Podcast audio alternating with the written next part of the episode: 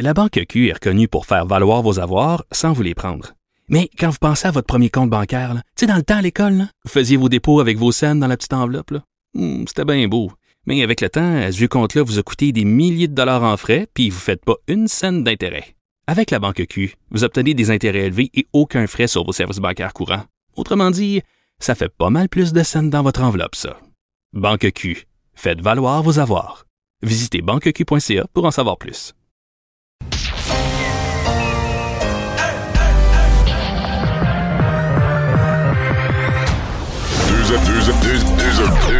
Deux, animateurs cohérents, deux visions différentes. Une seule émission, pas comme les autres. Mario Dumont et Vincent Dessureau. Cube, Cube Radio.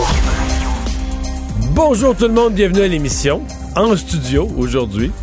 J'en suis euh, presque intimidé. Bonjour Vincent. Salut Mario, c'est Ben bien oui. de te revoir. Toujours à deux mètres, mais au Ouais, moins ouais, je te revois ouais, quand ouais, même plus quand près. même.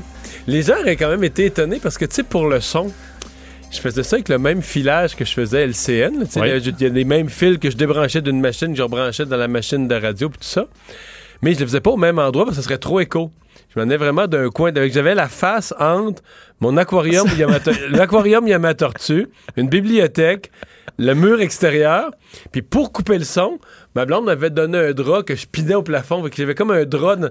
C'était la manchure, là. Ça aurait dû être filmé. C'était pas glam, là. Non, non, non, non. Comme on dit. De, de toutes les choses, c'était certainement pas glam. Grosse journée pour le président Trump. Ah, tu vas oui. en avoir à nous raconter, là. On va en parler en détail, mais Donald Trump, en confinement, là, c'est, euh, il ne se calme pas. là. Sur les réseaux sociaux, dans des entrevues euh, chez son réseau préféré, Fox Business. Il attaque ses adversaires, il attaque ses alliés, euh, il frappe sur tout ce qui bouge. Ouais, jusqu'où pour, pourra-t-il aller jusqu'au 3 novembre? là? Il n'y a plus de limite. Ben, on revient à notre habitude de 15h30. On rejoint Paul Larocque.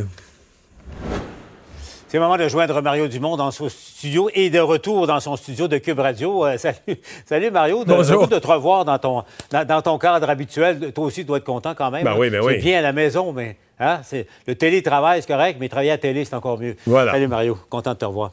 Euh, Mario, avec, là, je, vais- je vais faire appel à ton expérience. On va réécouter un peu là, un petit bout du point de presse de François Legault là, euh, concernant l'avenir de la ministre Sylvie Damour. On écoute ça, puis je veux t'entendre ensuite.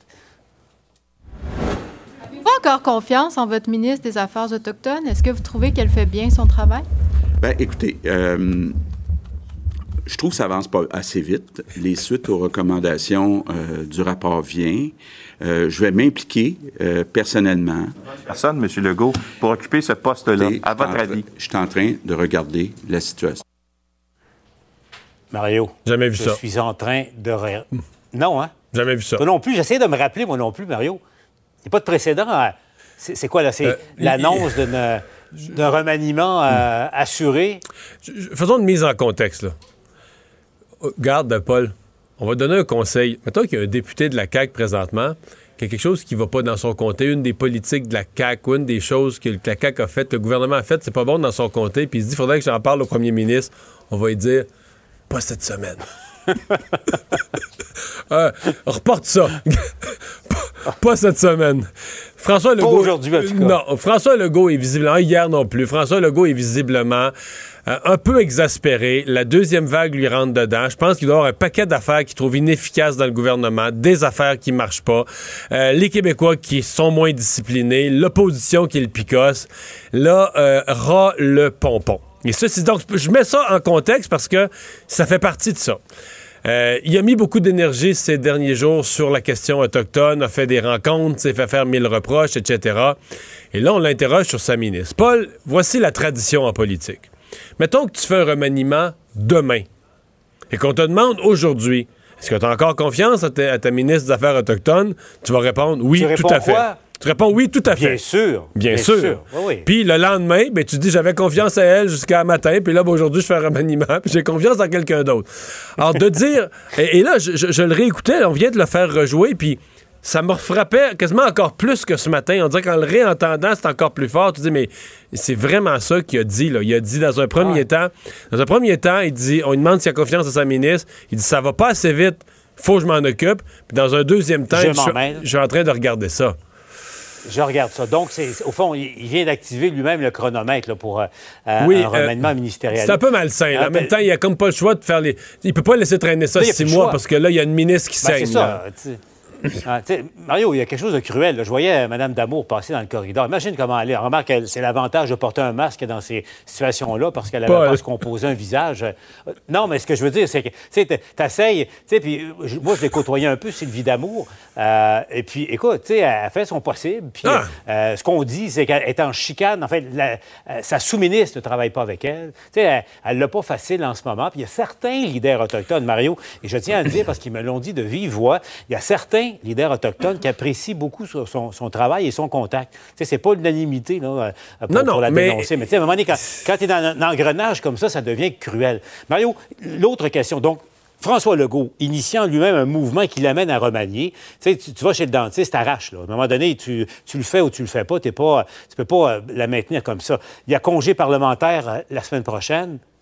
Ça remanie la semaine prochaine, Mario? Mais c'est parce que s'il n'avait pas l'intention de le faire, il s'est un peu obligé aujourd'hui par son attitude. Paul, je, je pose la question plutôt que de donner une réponse, mais peut-on laisser en fonction une ministre à qui on a enlevé toute son autorité? Dans un dossier qui est quand même chaud ces semaines-ci. Difficile à voir, hein? euh, si tu veux laisser. Parce que moi, je suis d'accord avec toi. Je pense pas que cette ministre-là était brûlée, brûlée, brûlée. Là. Je pense qu'elle avait eu des difficultés. Je pense qu'elle travaille fort. Je pense qu'elle était peut-être pas la bonne personne pour ce poste-là. Entre autres, elle parle pas l'anglais, c'est triste à dire. Il y a plusieurs communautés autochtones qui ne parlent pas le français, dont certaines, je vais me permettre un commentaire éditorial, qui aiment pas le français, qui le parlent pas. Puis même quand ils en savent quelques mots, ils te diront jamais bonjour. Je, je m'arrêtais là, là. On vit ça aussi avec les- certaines communautés autochtones qui veulent pas rien savoir du français. c'est un autre débat. C'est un autre débat.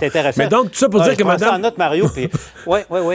Ça veut dire Ouais. que Mme Damour, euh, elle, elle faisait son possible et tout ça, mais là, aujourd'hui, on parle plus de la même ministre, on parle d'une ministre à qui le premier ministre a enlevé son autorité. Que peut-elle faire dorénavant?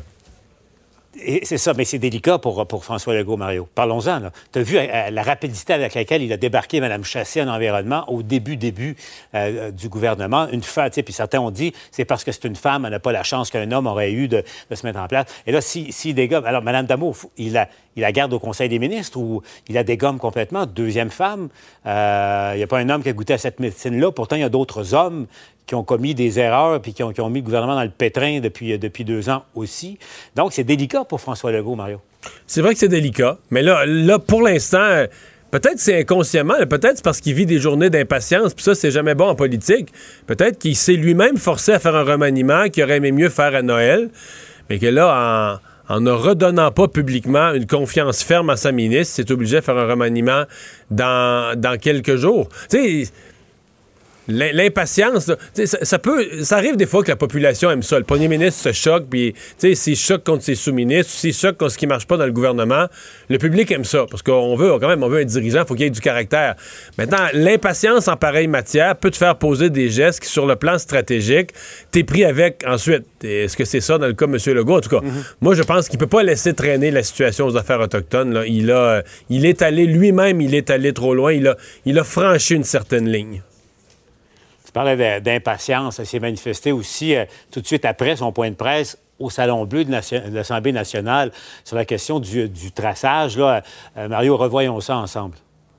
Québec solidaire refuse d'inciter les Québécois à s'inscrire à une application. C'est une question de vie ou de mort. Quand Québec solidaire et le Parti québécois vont-ils prendre leurs responsabilités? Avec le caflac, le téléphone, Le téléphone sur, le- sur le à l'Assemblée nationale. Oui, monsieur.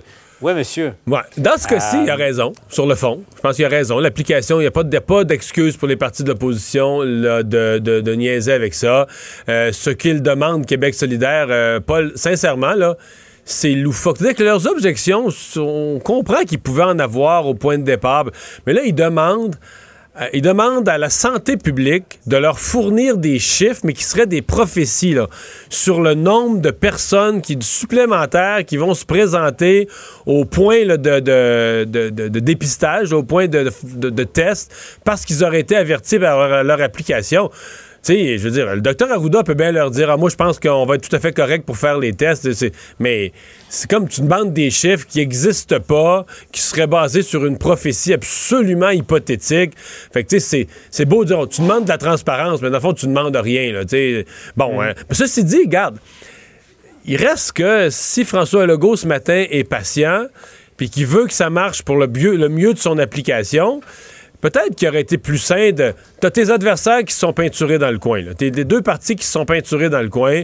Tu les invites à une rencontre spéciale avec un, expert en technologie du, ministère de la Santé ou du département de la Santé publique. Puis tu leur donnes une porte de sortie pour qu'eux disent Ah, on a été rassurés, puis ça se fait. Personne perd la face, puis tout le monde encourage l'application. Là, ben, plutôt que ça, il les confronte, puis il leur fait perdre la face. Puis- Fait que c'est pas évident qu'il est gagnant à la fin. là. Et c'est là que j'en suis. Tu écoutes le débat, tu dis il a raison de se choquer. Puis je suis convaincu qu'il y a bien des, des supporters de François Legault qui vont dire c'est le temps. Il y a assez de monde qui niaise, qui ne comprennent pas l'urgence de la pandémie, que le premier ministre se choque, c'est correct. Est-ce que c'est productif à moyen terme? C'est ça dont je suis moins sûr. Mario, tu sais que ça entre en vigueur aujourd'hui, les nouvelles règles dans, dans les zones rouges, dans, dans les écoles. Allons sur le terrain. Bénédicte Lebel suit ça pour nous. Elle est euh, sur le plateau Mont-Royal en ce moment à Bénédicte. Donc, comment, comment les jeunes vivent ça, là, leur, leur première journée de, de restriction? Et ce que certains gériatres après appelaient le début du sacrifice gé- générationnel? Ben, je sens pas trop qu'il y a un esprit de sacrifice. Les jeunes semblent quand même ex- excités de, de sortir, la fin des classes. Je suis à l'école secondaire Jeanne-Mance. On va parler avec des filles qui sont en secondaire 4. Les filles, comment ça s'est passé, première journée, entre autres, avec le masque toute la journée? Comment vous avez vécu ça? Ça s'est plutôt bien passé. Euh, sincèrement, c'était même pas si pire que ça. On s'y habitue vite, en fait. Ouais, juste un peu inquiète pour éducation physique par contre parce que ben, il va falloir courir, faire plus de sport avec les masques donc. Est-ce que vous sentez que c'est respecté quand même quand on sort? Euh, Est-ce que ça a changé à l'heure du midi, dans les pauses, par exemple? Ça dépend parce que nous, on dîne euh, dehors pour éviter de porter nos masques parce qu'à la longue, ben, on a chaud, c'est difficile. Mais euh, à l'école, oui, ça a changé, surtout dans l'école, il n'y a plus personne qui l'enlève. Genre, avant que ça soit obligatoire, obligatoire, il y avait certaines personnes qui négligeaient un peu le masque, mais maintenant, genre, c'est vraiment plus genre, respecté. Mais à la fin de l'école, on, des fois, on l'enlève un peu avant de se rendre au trottoir. Mais là, vous savez que théoriquement, même dans l'entourage de l'école, vous êtes supposé le garder. là. On est au courant, c'est juste que oui, des fois c'est c'est par réflexe. Comme mon classe, ça m'est arrivé de l'enlever par réflexe parce que normalement on ne l'avait pas. Mais euh, c'est ça. Vous allez être capable de, de continuer une partie de l'année comme ça? Ouais, ouais, on peut s'y habituer très facilement. C'est pas quelque chose de si compliqué à faire. Euh, C'est c'est une question d'habitude, puis euh, c'est un devoir citoyen. Parfait. Une question d'habitude, un devoir citoyen. Je pense que ça a bien été résumé. Je parlais avec un parent qui me disait, lui aussi, avoir hâte de parler à son jeune. Le masque toute la journée à l'école, c'est sûr que c'est un changement. Des réflexes peut-être à prendre. C'est ce qui ressort aujourd'hui. Intéressant. Ben, merci à Bénédicte. Mario, euh, tu vois, je sais pas si. Je, je présume que ces jeunes reflètent une bonne partie de, de- de leurs camarades euh, en classe. Là. Ils sont bien, bien plus euh, Ben, compréhensifs et, et- et brillants et résilients que certaines personnes semblent croire, Mario. Oh que oui, Paul, quelle leçon de vie, hein? Tout le monde s'était inquiété, puis les parents avaient poussé les hauts cris, puis les pédiatres, puis les anti-masques, c'était... Finalement, ce matin, Marianne Lapierre est allée dans une autre école euh, sur la rive sud. Ça ressemblait à ça, ce qu'on entend, des jeunes bien posés, bien raisonnables. Je veux dire, on fait pas la fête parce qu'on va te forcer à porter le masque, c'est sûr que ça fait suer, là. Mais bien raisonnable, bien prêt à faire ça. Fait qu'il y a du, il y a du drama, il y a du faux drame qui a été fait avec Ah pas grand-chose. Et personnellement, je pense que si on veut s'inquiéter du bien des jeunes, qu'on veut commencer à parler sérieusement d'éducation, on devrait s'intéresser bien plus au fait qu'il n'y aura pas de bulletin, à toutes les conditions académiques. là. Le vrai drame pour les jeunes, c'est pas de porter un masque quelques heures pendant quelques mois ou quelques années, euh, quelques semaines, quelques mois de leur vie. Le vrai drame pour les jeunes, c'est si on s'occupe pas d'eux comme il faut au niveau scolaire, qu'on a des taux d'échec, qu'on a des jeunes qui sortent pas de diplôme. Ça, c'est des années, des décennies de vie gâchée. D'avoir porté le masque. Mhm. Euh, comme disait ma mère, ils se souviendront plus de ça le jour de leur noces, qui ont porté le masque quand ils étaient en secondaire 2. Là. C'est vrai, ça, c'était dans, dans le bas du fleuve. Euh, C'est drôle. En Abitibi, on, on- on entendait la même chose, la même expression. Mais Mario, tu parlais du bulletin là, rapidement. Effectivement, il n'y aura pas de bulletin avant le mois de janvier. C'est de comprendre bon, la, raison, c'est qu'au fond, c'est pas bon. Mais en même temps, c'est l'effort logistique. Et...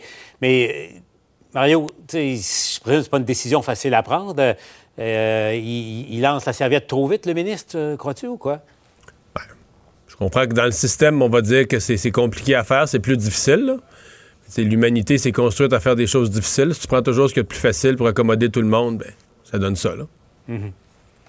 Mario, tu es, content de, de revenir en studio Ah puis ouais. aux activités normales parce que c'est une petite semaine tranquille, Mario. Hein? C'est comme bien des gens qui, qui nous écoutent au fond. Euh, D'ailleurs, je, je vais le dire là, publiquement, là, tu as été testé négatif. J'ai été Oui, testé oui, oui. négatif également pour, pour d'autres raisons. Mais toi, ça a été beaucoup plus long. Hein? C'est euh, pas facile de, de- de Non, comprendre ce euh, que tout le monde vit. hein? Non, les, attentes, ah ouais, les attentes pour les résultats des tests, c'est un enjeu depuis le mois d'août et ça en demeure un rendu en octobre, malheureusement.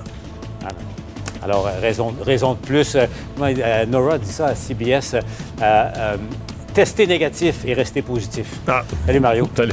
À demain.